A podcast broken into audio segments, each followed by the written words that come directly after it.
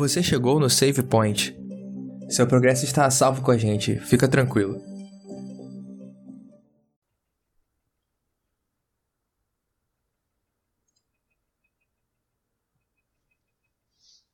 Olá, olá, sejam bem-vindos a mais um episódio do podcast Save Point. Aqui é o Xande e estou trazendo para vocês o episódio 13, e não é o último dessa temporada, da lição que está falando sobre imortalidade no nosso guia de estudos.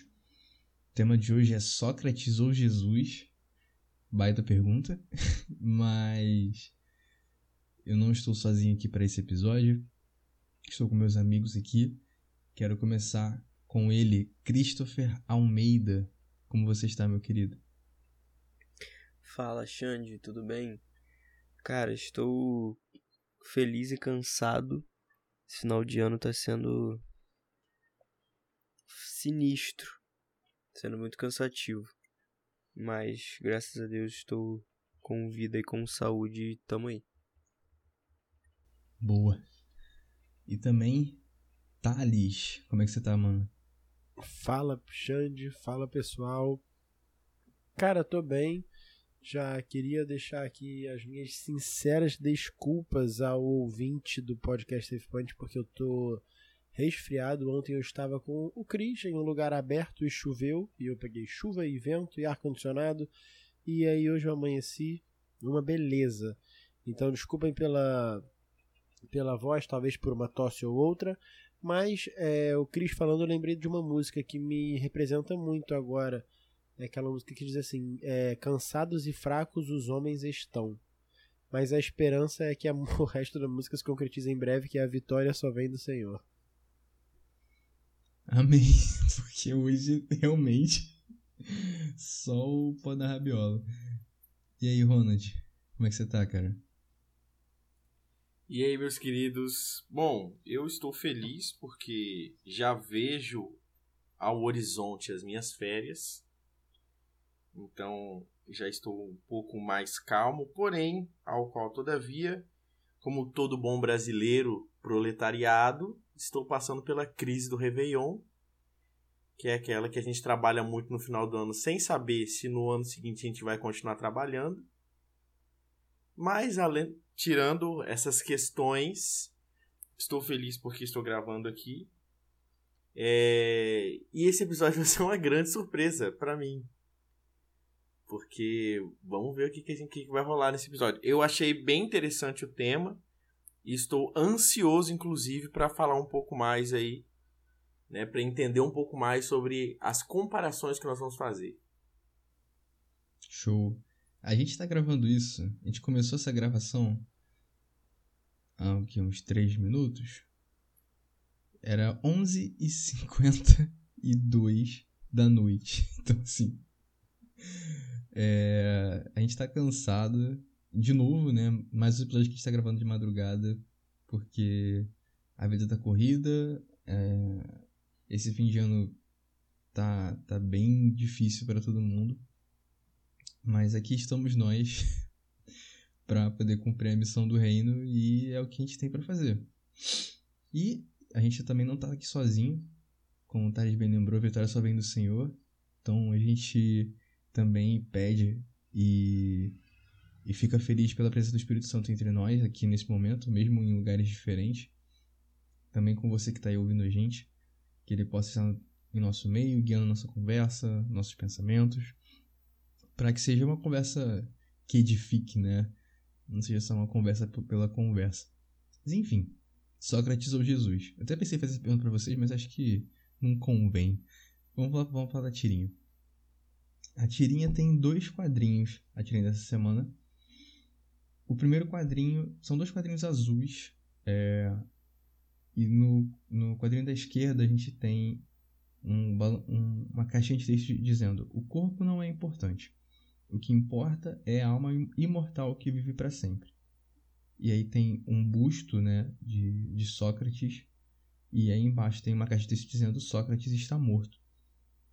No da direita a gente vê um quadro de texto dizendo: Os mortos ressuscitarão com um corpo imortal e incorruptível. E aí tem um, um, uma espécie de busto da representação mais recorrente de Jesus e embaixo é escrito Jesus está vivo. É, o que vocês pensaram da tirinha? Começando por você, Thales. Cara, eu gostei da. Da. Como é que eu falo? Da diferença que ele bota ali, né? Que o cara que falava que a alma que era importante não tá mais aí. E a pessoa que dava importância também para o corpo, até hoje ele tá vivo. Ele morreu e ressuscitou com o corpo, né? Que ele tinha o corpo humano. E, e a importância disso pra gente, de Jesus ser ter um corpo humano mesmo depois que ele subiu aos céus e tal. Então eu lembrei dessas coisas, eu achei bem interessante. E você, Ronald? É, eu achei bem interessante essa linha porque nela a gente consegue ver assim algo que é nitidamente diferente assim entre os dois personagens o que que eles ensinavam né e é lógico que a gente precisa entender também que a base desse, do ensinamento dos dois tá ligado com o que eles acreditavam, né? Jesus Cristo era judeu, né? Então a base do ensinamento judaico traz essas questões ligadas a, ao corpo, né? É, e, e a alma não ser um ser vivente, mas sim a, o fôlego de vida, né? E o que eu acho interessante é a lógica que o Sócrates traz, que geralmente você, você estudou no primeiro ano do ensino médio ou no sexto ano do seu ensino fundamental, você não vai lembrar, né? ou na quinta série, dependendo da sua idade, você não vai lembrar de ter estudado Sócrates, mas é, ele, ele, na verdade, Sócrates vai ser um dos primeiros filósofos, filósofos clássicos né? gregos que vão trazer essa ideia de uma alma imortal. Lógico que entre muitas aspas, né? Não é a mesma alma imortal que nós encontramos hoje, por exemplo, no espiritismo ou alguma coisa ligada à, à mitologia egípcia, né? É, é, um, é uma interpretação um pouco diferente que eu acho que com o passar do tempo a gente consegue, aqui nessa lição a gente consegue entrar mais em detalhes. Mas o que essa tirinha me chamou bastante atenção foi exatamente isso, o legado, né? que, que eles deixavam e como que eles eram influenciados também é, por aquilo que eles acreditavam e por aquilo que eles faziam parte, né? Que a sua sociedade, enfim. Ronald, já começando aqui a conversar um pouquinho, é, você falou sobre legado e é interessante até uma curiosidade aqui, caso alguém não saiba sobre legado. Sócrates ele foi um filósofo que não a gente não tem nenhum escrito dele tudo que a gente tem, ou seja, o legado de Sócrates foi um dos estudantes dele, que também é bem famoso, que escreveu que é Platão. Então, a própria muitas das ideias de Platão estão bem relacionadas com algumas das ideias de Sócrates. Eu vou provavelmente a gente vai abordar um pouquinho disso aqui mais para frente. Então, só você falou de, de legado, eu lembrei que o próprio Sócrates não escreveu nada. Então, o que a gente tem hoje, né, a filosofia socrática é platônica, porque a gente não tem nada escrito dele. Maneiro. E Cris, o que, que, você pensou quando você viu a tirinha? O que, que veio na sua mente? Então, me veio à mente essa mesma coisa, né, que o Ronald falou, que os dois ensinavam coisas que são opostas. E é curioso porque Sócrates, ele ensinava isso, né, de que a alma que é o importante porque ela é imortal e vive para sempre. Só que na verdade aí a frase o balãozinho, né, coloca justamente Jesus colocando como sendo é, que depois nós vamos receber um corpo imortal.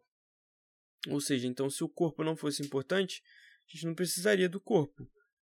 A gente seria, sei lá, só é, espírito no sentido que a gente costuma conhecer, né, do grego assim, tipo, fora do corpo. E não é bem assim, a gente vai ter sim um corpo e o próprio Jesus, ele depois que ele assumiu a forma humana, ele decidiu é, usar essa forma agora para sempre. Então a forma humana ele usa até no céu e vai ser assim para sempre, por isso que ele vai ter as marcas, né, da, da cruz por, por toda a eternidade, porque ele vai continuar usando o corpo humano. Então isso mostra a importância né, que tem o corpo e que não é bem por aí nessa ideia que a gente até já viu numa outra lição, né, de que o corpo ele era como se fosse a parte ruim e tal, que aprisionava a alma, então assim, o corpo era a parte ruim, né, nesse caso. E Sócrates, acredito que até pensava nisso também. Pô, perfeito. É, para mim é muito esse embate, né?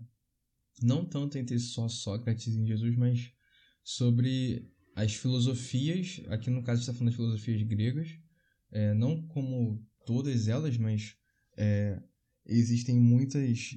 É, até tem o tem um musical falando sobre a vida de Paulo, o herói da fé, e fala sobre os sofismas, né? Então tem, tem muita coisa que bate de frente com aquilo que a gente vê, e esse embate, ele não é só no campo das ideias, como, tipo, a gente hoje, séculos depois discutindo sobre eles é, de momento, em momentos distintos, né? Jesus, logo ali no século I, eu não sei quanto foi Sócrates, aí o Ronald me ajuda. Tem, você tem alguma ideia de qual, qual é o período de tempo que Sócrates viveu? Então, eu vou na minha cola aqui, tá? Porque eu já estava, na verdade, com o perfil dele aberto aqui para mim. Ele é de 469 a 470 antes de Cristo. É, então, séculos de, de diferença. E aí, a gente não tá falando só de um debate de ideias, como eu falei, né? Tipo, ah, a gente hoje, 2022, analisando as ideias um do outro, colocando um contra o outro. Mas a gente vê na própria Bíblia é, esses embates acontecendo entre os seguidores de cada um desses homens, é, ou diretamente ou indiretamente, né? E ali na pessoa de Paulo, isso acontece muito desses, desses embates. A lição até traz, né, sobre o encontro na colina de Ares, né? Quando Paulo tem um encontro com alguns alguns gregos e ali o ponto de discussão deles ali principal era a ressurreição dos mortos, que eles não acreditavam, porque para eles a alma era imortal e não fazia sentido a ressurreição. E, e Paulo acreditava justamente no, no contrário, de que a ressurreição era o motivo pelo qual ele fazia tudo o que ele fazia. Sem isso não tinha motivo para ele continuar fazendo o que ele fazia. Mas aí entrando de fato nas ideias que, dessa, que, que tem dentro desse embate, o primeiro assunto que eu quero trazer aqui é o tempo. Que tem uns que dizem que o tempo cura tudo. Outros falam que ele leva tudo, né? ele é quem degrada tudo. E eu pergunto para cada um dos meus amigos: o tempo ele é afinal o herói ou o vilão da história? Cara, a gente conversou muito disso em uma das lições passadas, na lição sobre o sábado, né? E, e é muito legal a visão que a gente que eu passei a ter, principalmente lendo Gênesis 1, que é o texto da semana até, que pede para ler a lição, né? Ah, e aí eu, eu comecei a ter um entendimento maior do tempo e da importância dele. Então, eu tava em off aqui, o Xande até perguntou assim: ah, se tivesse um jogo de futebol, o tempo estaria do lado dos bons ou dos ruins, das pessoas boas, uma batalha né, entre os bons e os ruins, os, os mocinhos ou os vilões. E aí, usando a analogia do futebol, eu falei, cara, ou ele seria um baita centroavante dos malvados ou um baita zagueiro dos bons. Falei isso pensando que muitas vezes a gente, a gente vê o tempo passando, a gente sendo atacado pelo tempo de maneira muito voraz e às vezes é, só o tempo cura. Então, ao mesmo tempo que ele segura um pouco, ele ataca. Mas aí isso vai muito depender de situação para situação. E quando a gente estuda o sábado, a gente, né, o Gênesis 1, a gente vê a criação, a gente vê que Deus em, sete, em seis dias criou o mundo e tudo que nele há, e viu que tudo era muito bom, e no sétimo ele descansou e santificou. E aí, esse sétimo dia não foi um templo físico, não foi um lugar, não foi nada, e sim um tempo. Então, o tempo, para mim, a partir desse estudo, não se tornou um vilão ou um mocinho ou algo do tipo, mas ele se tornou o momento no qual eu me entendo enquanto criatura e eu entendo que Deus é o Criador.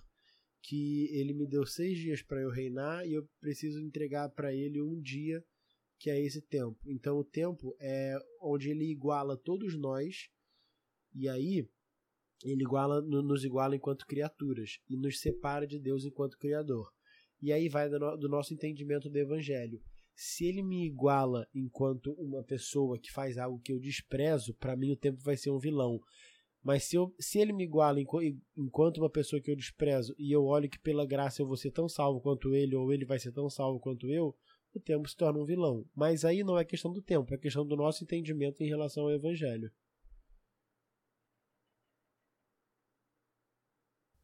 Se eu não me engano, foi acho que há duas lições atrás, foi o episódio que o Cris gravou, se eu não me engano, acho que foi na lição 11, que estavam falando muito sobre o tempo, sobre estar fora do tempo. Se não me engano, foi na 11, não foi, Cris? Foi, foi isso mesmo, lição 11, episódio 11. E nisso, só sobre essa discussão sobre o tempo ser bom ou mal, né?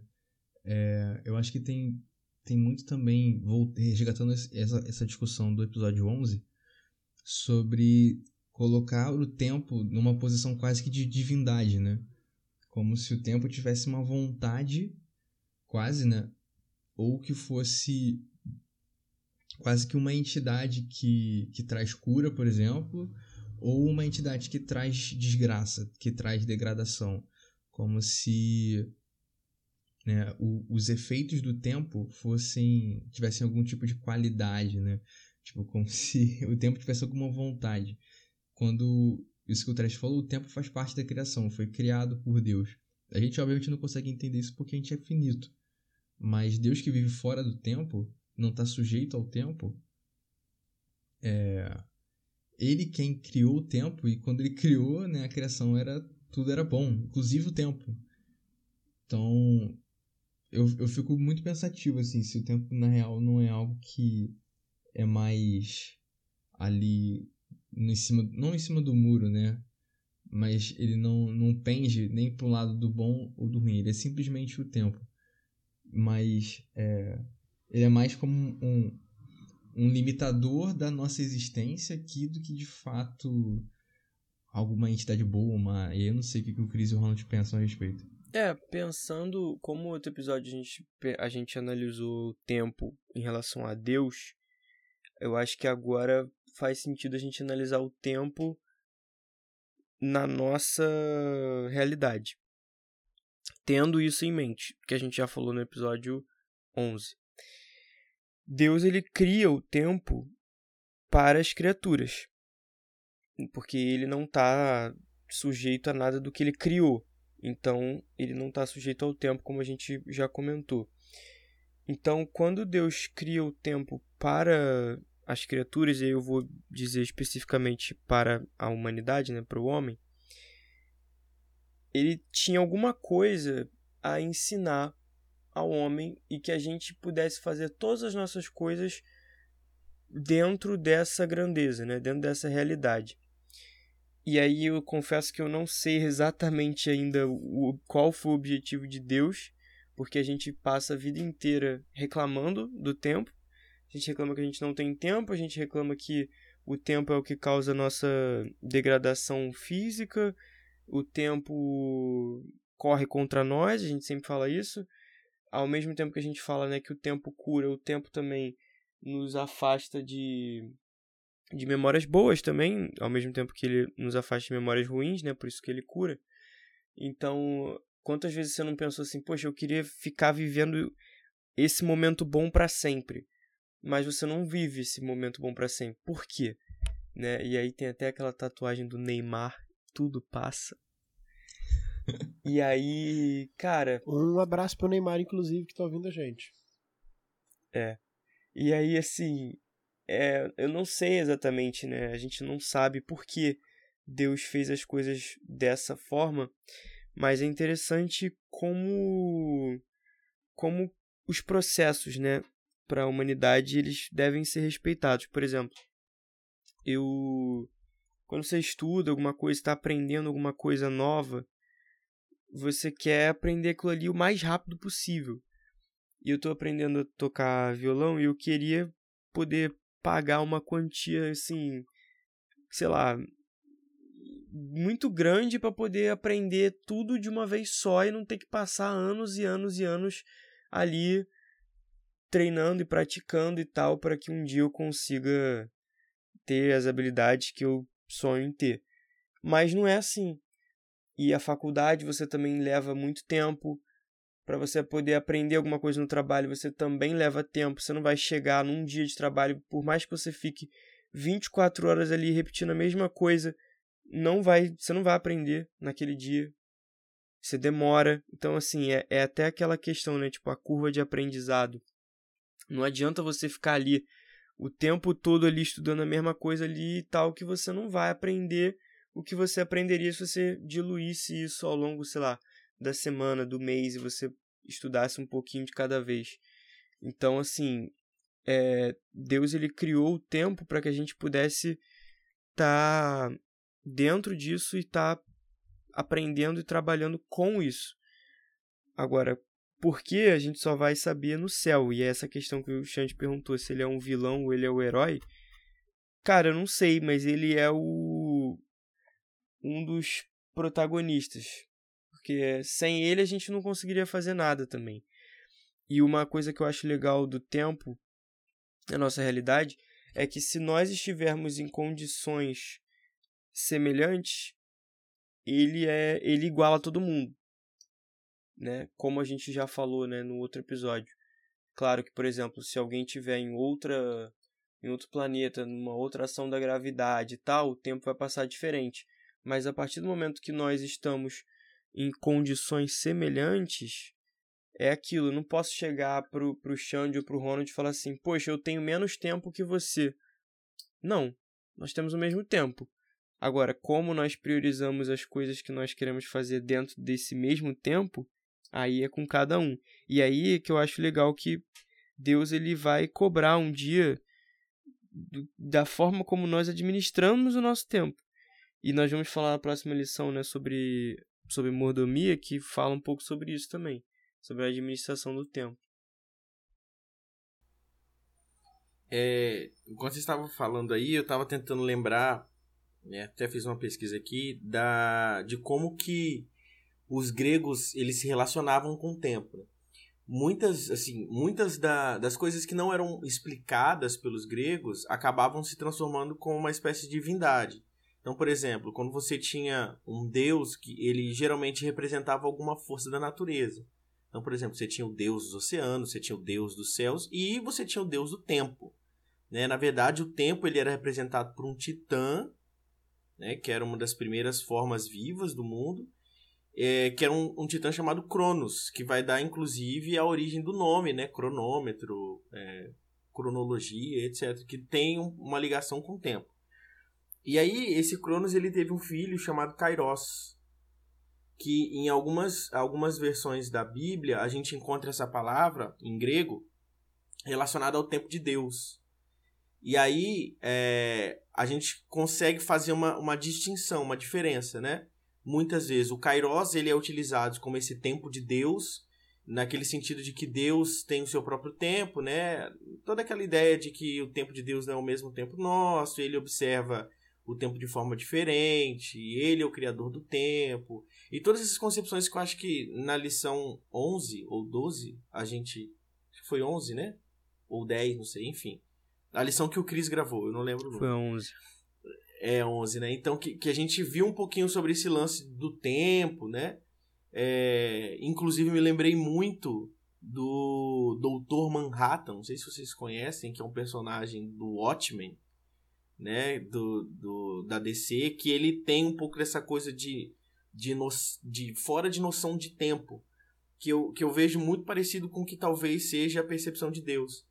Porque é, ao mesmo ele tem em algum em algum diálogo dele ele está conversando com a moça é, e ele fala olha eu estou vivendo esse momento aqui com você mas eu também estou vivendo o um momento em que eu conheci você e eu estou vivendo o um momento em que eu não vou mais estar com você e estou vivendo tudo isso ao mesmo tempo.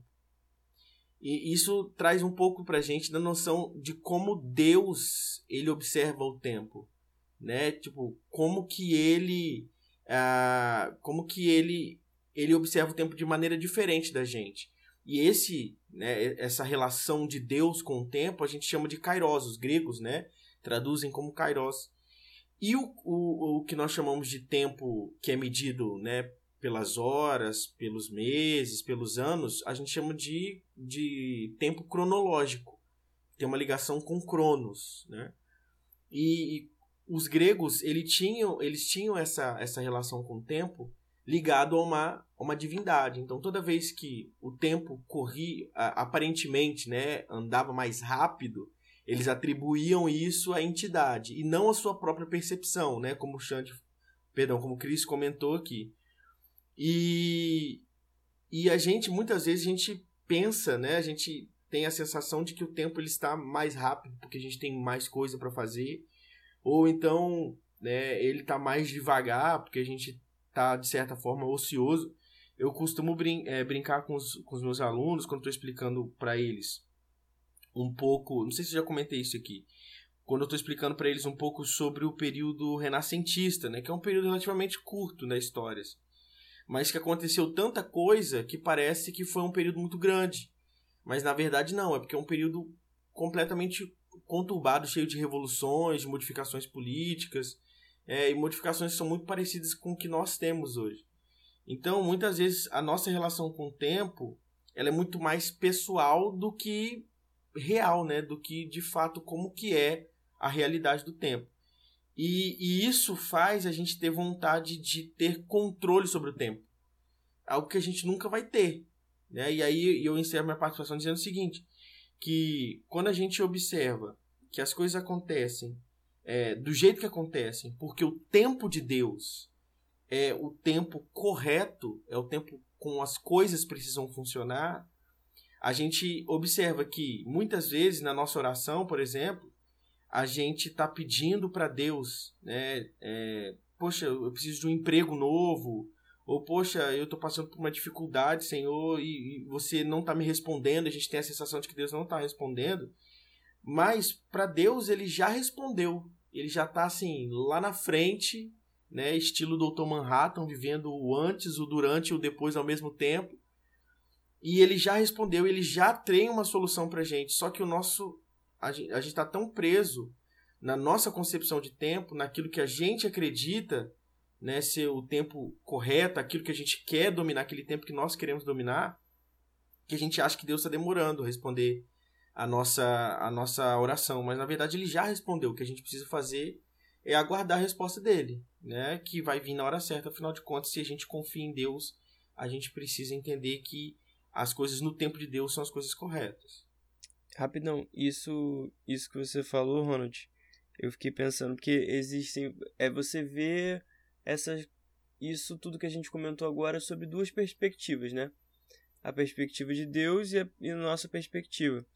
É, você falou que é como se para Deus tudo tivesse acontecendo ao mesmo tempo. E para a gente não, a gente tem que esperar o tempo das coisas, né? E quando alguma coisa passa, a gente não consegue voltar nisso de novo.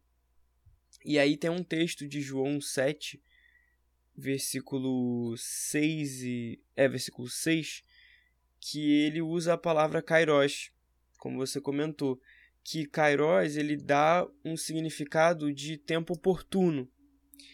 E Jesus ele fala o seguinte nesse versículo: O meu tempo ainda não chegou, mas o vosso sempre está presente. E isso é curioso porque nesse, nessa frase, ele muda essa perspectiva. Porque é como se agora para Deus, para Jesus, o tempo dele ainda não chegou. Mas o nosso é sempre tempo. Por quê? Porque a gente só tem o presente. Então, assim, o momento da salvação para a gente é sempre o agora. É sempre o presente. Né? E para Jesus ali, naquela frase que ele falou, ainda não era o momento dele de daquilo que ele tinha para fazer. Então, é, é interessante essa questão, né? Porque quando se trata de salvação, pra gente é sempre o momento, é aquele momento ali. E aí quando ele fala que quando ele vai voltar e tudo mais, é um determinado momento, né? Mas a salvação pode chegar para mim hoje. Mas Jesus ainda vai chegar, ainda vai voltar e tal, para poder concretizar essa salvação para todo mundo mas é como se a salvação chegasse para mim num dia diferente do que pode chegar para o Xande, para o Thales, para o Ronald. E o que iguala isso tudo, além do tempo, é a morte. Porque o pessoal fala, ah, quando Jesus vai voltar? Se você morrer agora, ele volta agora para você, né? E a gente entra no tema já de mortalidade e de morte e tudo mais. Isso que o, que o Cris estava falando sobre o tempo, é, eu, eu, até trouxe aqui, a gente falou sobre isso na, na, na no, no, trimestre anterior, né, na última temporada sobre o sábado, lá na lição 2, eu trouxe alguns, algumas referências sobre Rachel, e o que estava falando sobre o agora, né, tipo, por a gente ter o tempo, o tempo traz oportunidade. Então, enquanto há tempo, há oportunidade. E o Rachel diz que o tempo é o coração da existência, né? E eu lembrei muito quando o Chris estava falando sobre é, o papel do tempo na nossa vida, né?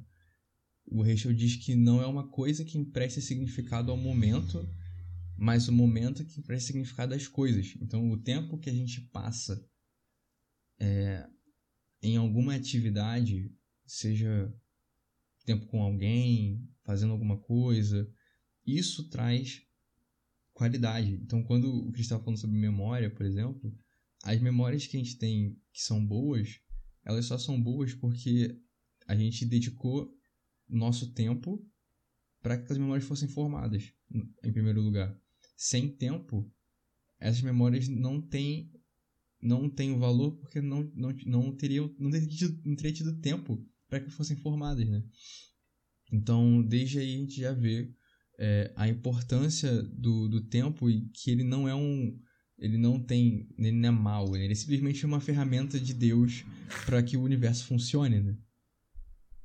E Xande nesse nesse interim de você falando sobre o tempo enquanto uma ferramenta a gente pode ver um aspecto muito até missional do tempo sabe? O aspecto também de contemplação com o que a gente está gastando o nosso tempo hoje, como o Cris falou, todo mundo tem o mesmo tempo. E a gente vai ser cobrado pela administração do nosso tempo. Então a gente precisa administrar da maneira correta o nosso tempo. E aí volta naquela questão que eu falei nisso de entendimento do que é o evangelho. É, cara, eu entendi que o que Cristo fez por mim, eu entendi que eu preciso ser Cristo meu próximo, chegar a Cristo meu próximo.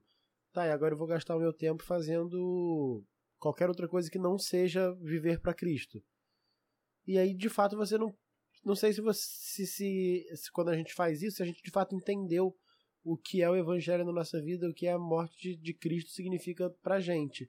Então entra muito nessa parte de administração um, uma administração que foca muito no, na missão, da administração do tempo no aspecto missional também. Acho que é importante a gente lembrar disso também. Sim, usar o tempo a nosso favor, né?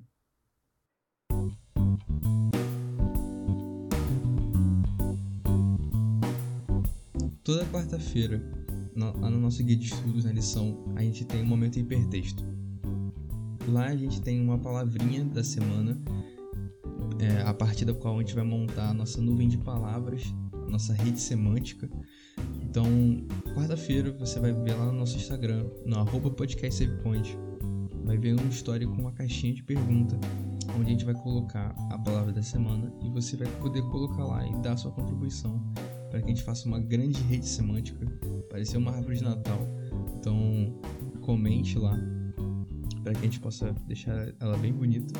E eu, pelo menos, não li a palavra dessa semana, não sei se meus amigos viram, mas eu estou tirando o meu post-it neste exato momento. E a palavra da semana é dualismo.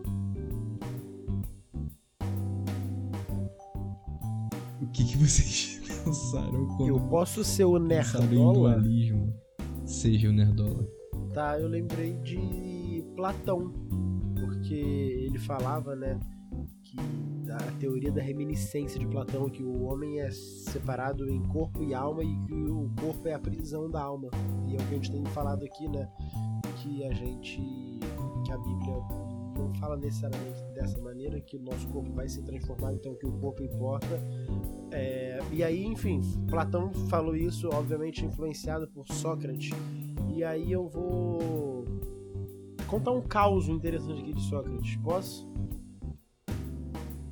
Sócrates ele era muito criticado por muitas pessoas. Ele, muitas pessoas achavam que ele, que ele que desvirtuavam os jovens do bom caminho, qualquer coisa do tipo, porque a base da filosofia socrática era a argumentação. Então você duvidar por quê, perguntar sempre por quê, enfim.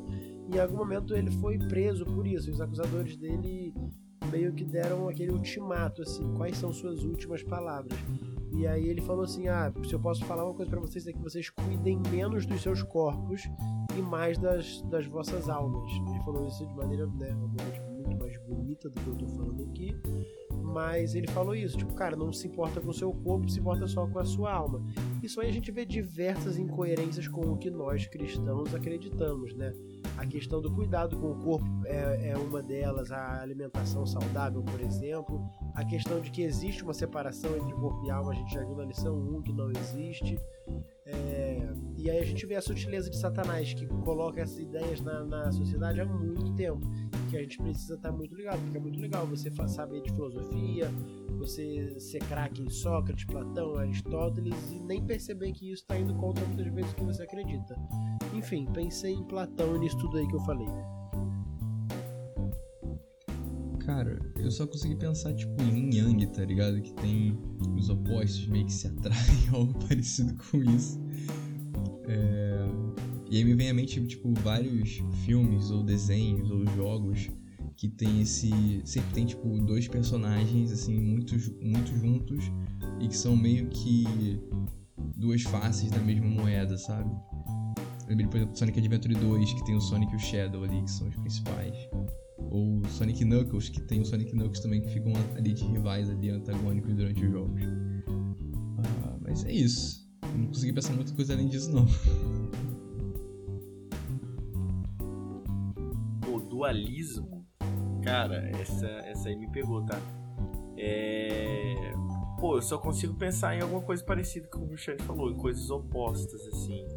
Que não necessariamente são extremamente diferentes, né, tipo visualmente diferentes, mas que tem funções diferentes. Não sei, eu não sei se eu consigo pensar em algum exemplo.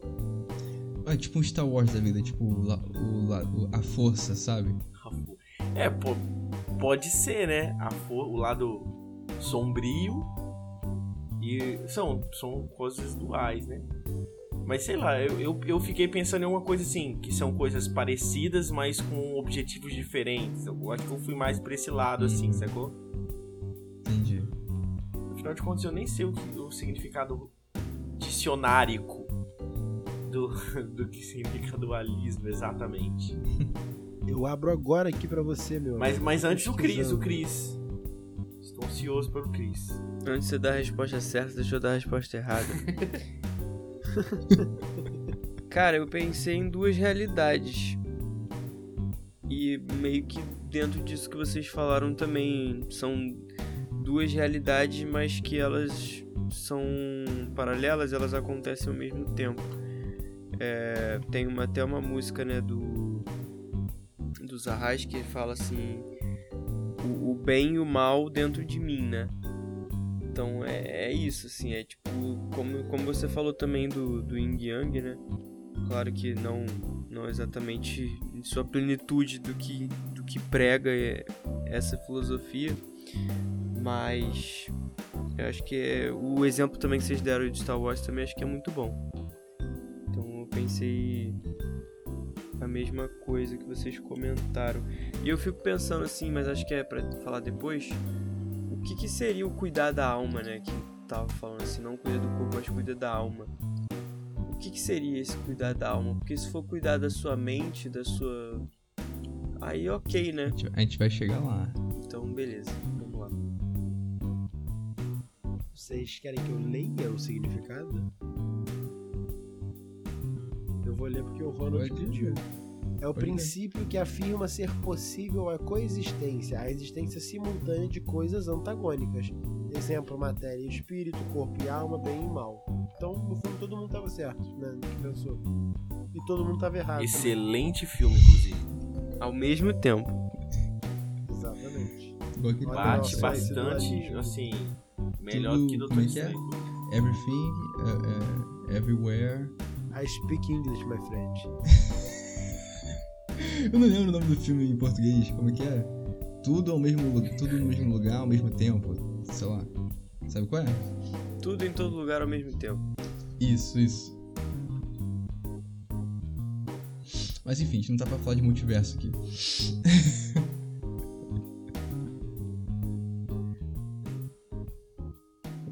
Fica aí a crítica. E o corpo? A gente falou sobre o tempo nessa primeira metade do episódio, mas e o corpo? O corpo ele é inerentemente mal? Onde vocês conseguem ver essa ideia do corpo sendo mal espalhado por aí de alguma forma? Cara, eu acredito. A lição traz muito legal uma, uma ideia de que ela não fala só do- da gente, do corpo, mas de toda a natureza, de toda a matéria, que foi criada em perfeição e com o pecado foi se deteriorando. E aí ela já deixa claro também que o problema não foi o tempo que foi deteriorando, e aí o, o Xande até comentou aqui que o tempo também é uma criação divina, então o tempo é originalmente é perfeito, porque foi Deus que criou. E, e com o pecado, por exemplo, a gente tem coisas que o tempo faz que às vezes não são muito boas. Mas ainda assim, é, quer dizer, de outra maneira também com, com a gente, por exemplo, com a, o, o mundo. Então o mundo foi ficando cada vez pior com o pecado, a natureza e a gente também. A gente lá em Gênesis é, fica evidente que fomos criados à imagem e semelhança de Deus. E que o pecado foi nos afastando cada vez mais dessa imagem, dessa semelhança. Mas o livro o discípulo radical, Xande, fala que. É, não é? Fala que.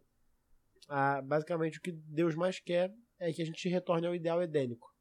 A imagem e semelhança dele. Que a gente volte à imagem e semelhança dele. Então que a gente volte. Ou seja, a gente está num processo que a gente se afastou, mas a gente pode voltar. Então não é que o corpo é mau, o corpo é corrompido pelo pecado, assim como a natureza, assim como tudo que o pecado tocou. Uhum. E onde vocês conseguem, vocês conseguem ver essa ideia é, em algum lugar, tipo, em algum exemplo que vocês têm que pensar, tipo, putz, isso aqui me, é, ele, ele reforça essa ideia de que o corpo é mau, mesmo que a gente não acredite que seja. Como assim? O, o- no dia. Não, do, É, no dia a dia. do pecado, por exemplo, que o pecado estragou o nosso corpo, Ó, por exemplo. Eu vou, eu, eu ou um algo que a exemplo- gente vê que, que reforça a ideia. Algo que a gente vê que reforça a ideia. Ah, tá. Porque eu achei que você estava falando, tipo. É, algo que, que o pecado deteriorou. Eu ia falar o próprio cansaço do trabalho, né? Que não era pra acontecer e ser tão difícil trabalhar. E Sim. isso foi uma consequência do pecado, né? Uma maldição. Que olha, tá complicado. Ó, ó, dá um exemplo aqui só pra poder ver se clareia um pouco. É, eu tava pensando sobre isso e, tipo, a gente vê diversos casos, por exemplo, de infidelidade conjugal ou de. de. de. O clássico homem que fala: Não, putz, foi mais forte do que eu, meu, tipo, meu corpo tava pedindo, algo parecido com isso, né? E colocando o corpo numa posição como se o corpo fosse uma entidade maligna que manda sobre o, sobre o, re- o resto do ser humano e ele é refém do próprio corpo, sabe? Tipo, o corpo é mal e eu me rendo ao meu corpo que é mal e é porque o meu corpo é mal eu faço as coisas, entendeu? É, esse tipo, foi um dos exemplos que eu pensei. Não sei se vocês conseguem pensar em outros também. questão da alimentação, né? Da gente muitas vezes não se preocupar com a alimentação e até essa questão que é muito próximo, que é muito próximo, que muitas pessoas falam, ah, não consigo me controlar, eu como muito, né? Como se fosse algo de fato incontrolável. Você vê nessa época de Natal uma rabanada e um chocotone? Quem se segura? Eu não. Não, mas assim, cara, você tava falando desse negócio do corpo mal. Eu, eu penso da mesma forma como você falou do tempo. Porque a gente faz tudo através do nosso corpo, então não tem como ser ruim. Não, ou também não pode ser que seja é, chamar de bom, porque ele é corruptível, de fato. Então, como você falou, a gente, o, o pecado ele tá no nosso DNA. Então, assim, para que isso acabe, a gente precisa receber um corpo novo, incorruptível, porque esse aqui é corrupto, como a palavra mesmo já diz. Mas, assim, é o que a gente tem. Então a gente tem que trabalhar com o que a gente tem. Da melhor forma possível. Mas eu penso muito por esse lado, assim, de que é, é o que nós temos, que Deus colocou dessa forma e a gente tem que trabalhar, né, do melhor jeito que der. Assim, tem que pensar também que se o corpo fosse mal, inerentemente mal, tipo, Cristo veio num corpo humano como o nosso. Quando ele veio pela segunda vez. Então o corpo de Cristo também era inerentemente mal? Quando ele veio pela ele primeira sofreu, vez. ele sofreu. No corpo. Não. né? Isso, desculpa, pela primeira vez. É... Eu, eu tava aqui, ele já veio e não me avisaram. Deixados que para todo- trás. Não tinha um negócio que todo olho verá? Eu- Foi mal, eu confundi. Mas assim, o, o- Jesus veio como um bebê num corpo humano, como o nosso. Sofreu das mesmas coisas que a gente sofreu. Sofreu fome, cansaço, sofreu os efeitos do mundo de pecado no corpo dele. E por isso o corpo dele era mal, inerentemente. Né? É, só, só um detalhe que ele não tinha o corpo é, corrupto como o nosso, né? Ele teve o tipo de Adão, né? Porque aí ele assim, ele não era, não tinha tendência pro pecado que nós temos, mas essa aí é uma discussão que a gente já, já até tratou aqui, né, quando a gente falou sobre o segundo Adão e tal. Mas é isso É, que você falou. é mais sobre, é mais sobre tendência de tendência mais de alinhamento mental ali, talvez, do que do corpo em si, né? É, não, é porque eu tô falando assim, como, como eu falei que o, o, o pecado ele tá no nosso DNA, ele tá no nosso corpo, né? Então, assim, é um negócio que você vê, aquela parada, você, por que, que a gente vê vídeo de pessoas é, videocacetado e a gente ri daquilo? De pessoas se machucando e a gente acha graça. Cara, isso não é, tipo, não era pra ser assim, sabe? Mas ninguém te ensina que, que aquilo ali é engraçado ou não é engraçado. Então, assim, realmente isso você vê já os detalhes, né? Por exemplo, às vezes as crianças que, que são egoístas e tal, tipo, nin- ninguém ensinou isso, né? Já meio que é inerente por causa do pecado. E, e isso que você falou, por exemplo, o exemplo que você deu acho que foi perfeito. Ele sentia fome, sentia sede. Pô, não sei se no céu a gente vai sentir fome ou sede. Eu espero que não, né? Mas assim, claro que a gente vai comer, mas talvez não por uma questão de, de, de Necessidade. né? necessidade, é, pois é. O Ronald está até sorrindo ali que ele tá sonhando com esse dia que a gente vai comer por prazer. Pô, se eu não vou comer pra matar a fome, o negócio tem que ser muito bom pra eu querer comer, né? Então eu já tô imaginando aqui o sabor. Fora que, se lá não vai ter carne, essas coisas todas, eu acho que vai ter um negócio que é muito melhor. Então, se é muito melhor, a minha mente finita não consegue imaginar. Mas a minha imaginação consegue chegar ali pertinho, né? Pensar em alguma coisa. em alguma coisa boa. É, e, e assim, não querendo te interromper, mas já te interrompendo, Cris, eu acho que esse lance que, é, da gente compreender é, que o nosso corpo ele, ele foi corrompido pelo pecado, é, é, fica claro que tipo, assim, quando Jesus veio, né, pela primeira vez e única até o presente momento, é, ele veio com o corpo né, de ser humano, passou pelas mesmas dificuldades, passou pelas mesmas limita- limitações, mas ele, ele não, o corpo dele não tinha pecado. Isso mostra que, que o pecado, ele mais do que está no, no DNA, ele está na concepção do ser humano. Né? Apesar de Jesus ter se, ter se feito homem, a gente sabe que ele é Deus, né? Então, assim, veio num corpo né, de, de homem, sentia sede, sentia fome, sentia frio, calor, enfim, todas as sensações, mas era um corpo diferente, né? E, e porque era um corpo que não tinha pecado, a principal diferença era isso, né? Jesus em nenhum minuto, em nenhum segundo, nenhum milésimo pecou, mesmo estando nas mesmas condições que nós estamos hoje. É, e sujeito às mesmas, às mesmas, aos mesmos efeitos As mesmas que o tentações. pecado traz sobre o mundo, né? e tudo mais. A A, do- tentação que a gente cai, ele não caiu, né? E ele teve várias tentações diferentes, assim. E mesmo assim, mesmo tendo a mesma condição que a gente, ele não caiu. Sim. E pra poder a gente já caminhar para essa para o final dessa discussão, os gregos acreditavam que- até o Tales eu acho que comentou que o corpo era a prisão da alma, né? Então, a alma era essa essa coisa pura e que ela, ela era maculada pelo corpo, né? A alma como sendo meio que a consciência da pessoa, né? É, e eu queria que vocês aqui a gente debatesse aqui como que essa visão do corpo como a prisão da alma, o corpo como sendo aquilo que macula a, a alma, a consciência, como que isso se compara com o que Jesus falou sobre o assunto? Quando você compara o que Jesus diz sobre a relação entre corpo e alma, entre corpo e, corpo e consciência, é, com o que os gregos que enfrentaram Paulo lá no- na colina de Ares falaram, né? como que a gente compara essas ideias? É, eu acho que a gente já pode partir do princípio de que é, os gregos eles acreditavam em algo completamente diferente daquilo que Paulo estava tentando ensinar. Então a gente precisa entender assim que a, a concepção dos gregos na época era muito diferente em relação a, a corpo e alma e etc. A gente pode começar a falar sobre essa diferença é, em relação à morte, né? Os gregos eles acreditavam que é, existia uma continuidade após a morte. Não diria vida, mas uma continuidade após a morte.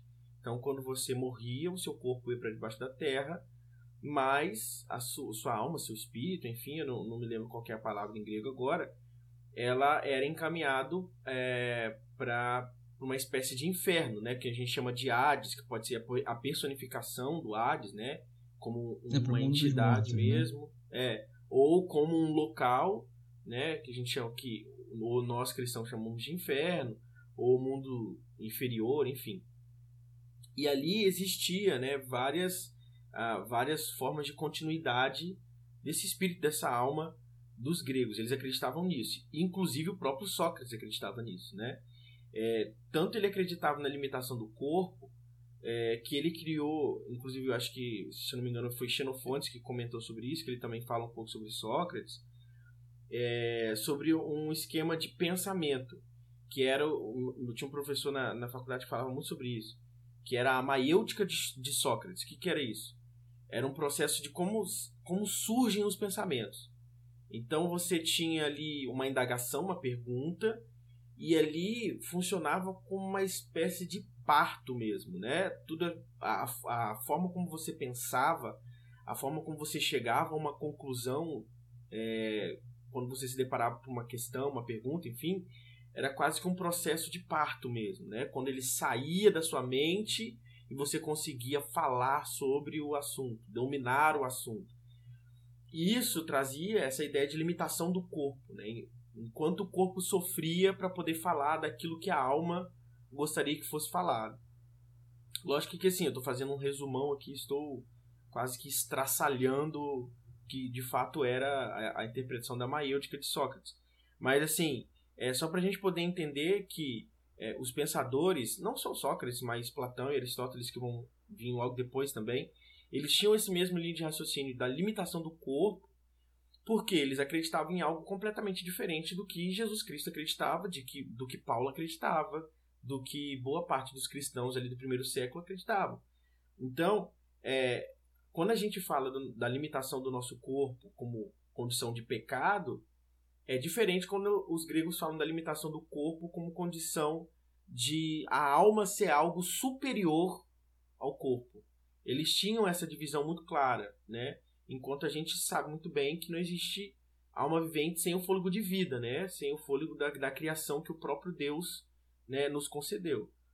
E, e aí quando a gente volta para a história de Paulo, Paulo ele ele passou por vários locais e nessa época em que ele estava ali, né, é, em contato direto com os gregos, a Grécia já não era mais uma grande potência.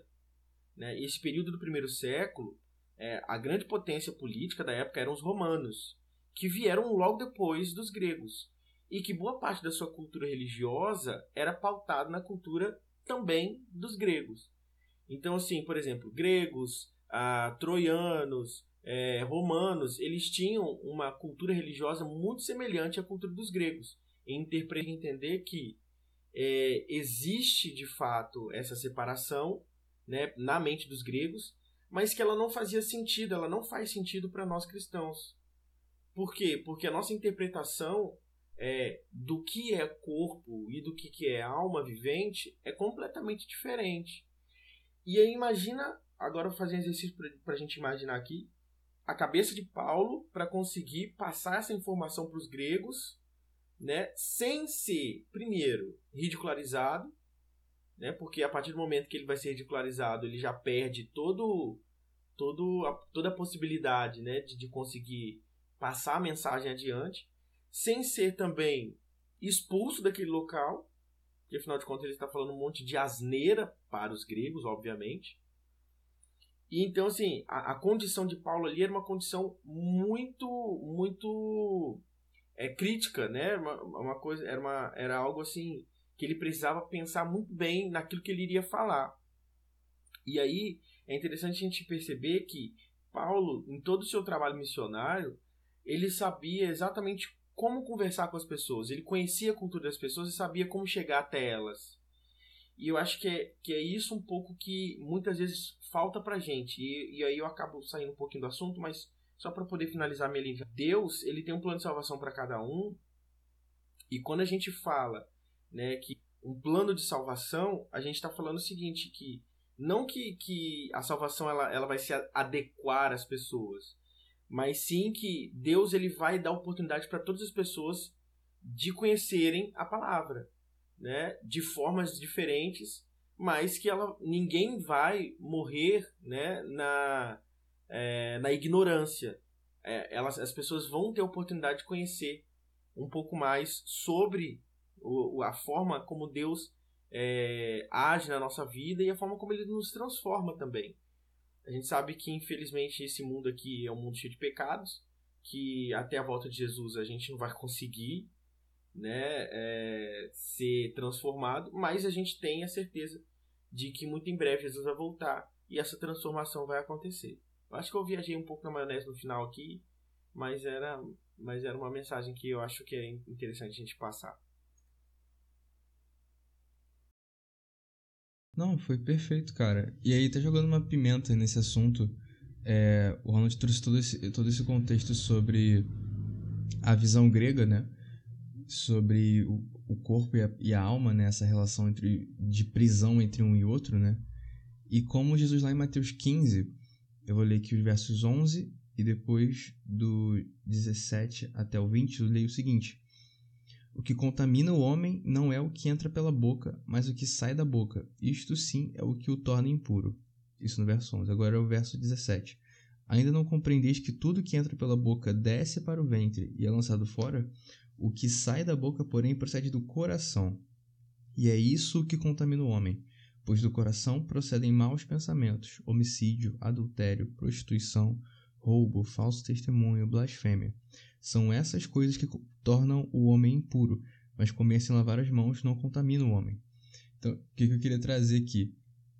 Jesus traz que não é o corpo que contamina o espírito, a mente, a consciência, mas é o contrário, né? Entre aspas, assim, tipo, não é o mesmo conceito de espírito que Jesus traz do que os gregos traziam na filosofia.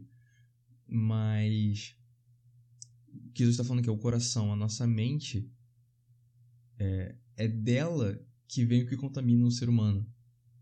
Né? É, a, a purificação ou contaminação vem de dentro para fora, para Jesus, ao invés de de fora para dentro, como era dos gregos, né? E aí, o que, que vocês têm a falar sobre? Cara, eu tinha muita dificuldade com esse texto que o Xande acabou de ler. Mas, mas acho que é, é bem isso assim que, que ele comentou, porque não é só a questão do da comida, né, que tem o texto de, de Marcos fala sobre isso, que a comida contamina a, a essência, né, no caso, nesse sentido aí mas que muitas vezes as coisas que você faz também te contaminam, né? Então não é só a questão física direta ali, mas e sim também essa questão mental. E aí por isso que acho que esse que é o momento, né, que eu tinha falado lá do o que, que seria o cuidar da alma, né? Porque é isso também, é cuidar da sua mente, é cuidar das coisas que você vê, as coisas que você também fala, aquilo que você pensa. Claro que a gente não consegue controlar muito do que a gente pensa, mas muito do que a gente pensa é fruto do que a gente consome. Então também tem esse lado, né? E eu vejo por esse caminho. É interessante, né, que a gente estudou aqui o tempo inteiro que não, não existe separação entre corpo e alma. E aí a gente tem que entender que não existe separação em todos os aspectos. Então, quando a gente vai falar do cuidado, também não existe. E um exemplo ótimo disso na Bíblia é Daniel e os seus amigos, né? Quando eles escolheram não se contaminar ali com a comida do rei e eles tiveram eles foram percebidos como diferenciados em relação a todos os outros jovens que estavam ali pelos aspectos intelectuais, porque eles estavam se alimentando de uma maneira mais saudável. Então tudo é, é, é holístico, né? Não, você não vai se alimentar bem só para o seu corpo ficar bem, vai ler só para sua mente ficar bem, vai estudar a Bíblia só para sua mente ficar bem. Não, é tudo influencia em tudo. Então é outro ponto importante que a gente tem que ter atenção. Sim. Isso também conecta com o que o Ronald falou sobre transformação, né? Se a, se a contaminação vem de dentro para fora, vem da mente para o corpo e do corpo para a mente, né? Mas ela começa na mente. É, a purificação, a transformação também acontece de dentro para fora. Então, quando você. É, é, aqui, já no caso, a gente já, diferente do, de, outros, de outros pensamentos é, religiosos, a gente não acredita que o nosso próprio esforço é capaz de trazer purificação e transformação para nossa vida. É unicamente pelo trabalho do Espírito Santo que o nosso coração, a nossa mente pode ser transformada e isso vai gerar uma transformação do corpo e isso vai se retroalimentando ali, como o Thales falou, de forma integral, né? Até na edição dos adultos, na semana passada, estava falando sobre isso, justamente. Sobre como Jesus cresceu né, em estatura, sabedoria e graça diante dos deuses e dos homens. Então, ele se desenvolveu de forma integral. O seu ministério era feito de forma integral. Então, quando a gente pensa em na nossa vida, a gente também tem que pensar isso de forma integral. Não é só o corpo, não é só a mente, é, é, são todos eles conectados como parte de um grande circuito e que, não, que você se tirar um, um elemento desse circuito, o circuito queima. Então, acho que é só ter isso em mente. Eu acho que, que é, é muito bom e, e acho que também, acho que assim, de, de fala final, assim, eu acho que é realmente focar nisso. Não sei se quem foi que falou, acho que foi o Tari, sobre a importância do agora, do presente, isso foi o Cris, não lembro.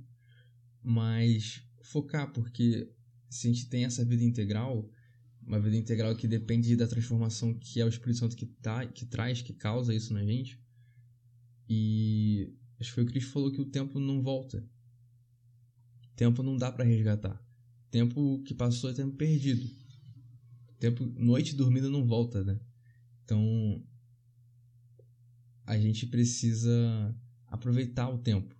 Uma, vez que Deus nos deu o tempo de presente, é, essa ferramenta, que aproveite ele, né? Não deixe ele passar e perder a chance de, de ter um de construir aproveitar o tempo para construir um relacionamento com Deus e com Jesus, né? E é isso. É, esse episódio era mais um mais um debate do que outra coisa. É, o tema fomentava muito isso. Espero que vocês tenham gostado de ouvir a gente, que o Espírito Santo tenha trabalhado na mente de vocês como trabalhando nas nossas. Foi, foi mesmo a gente cansado aqui gravando, mas foi, foi uma experiência boa, pelo menos pra mim, falando por mim, foi uma experiência boa. Espero te encontrar no próximo episódio. Não deixe de seguir a gente nas redes sociais, lá no Instagram, no podcastsavepoint.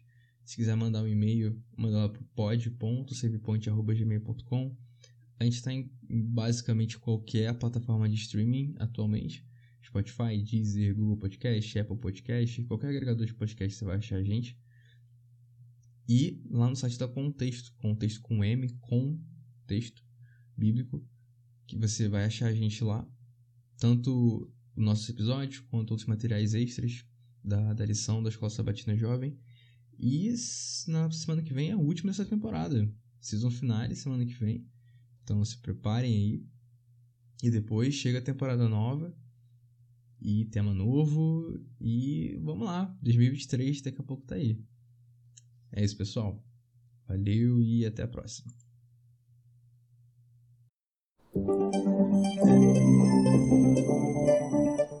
Você ouviu o Save Point.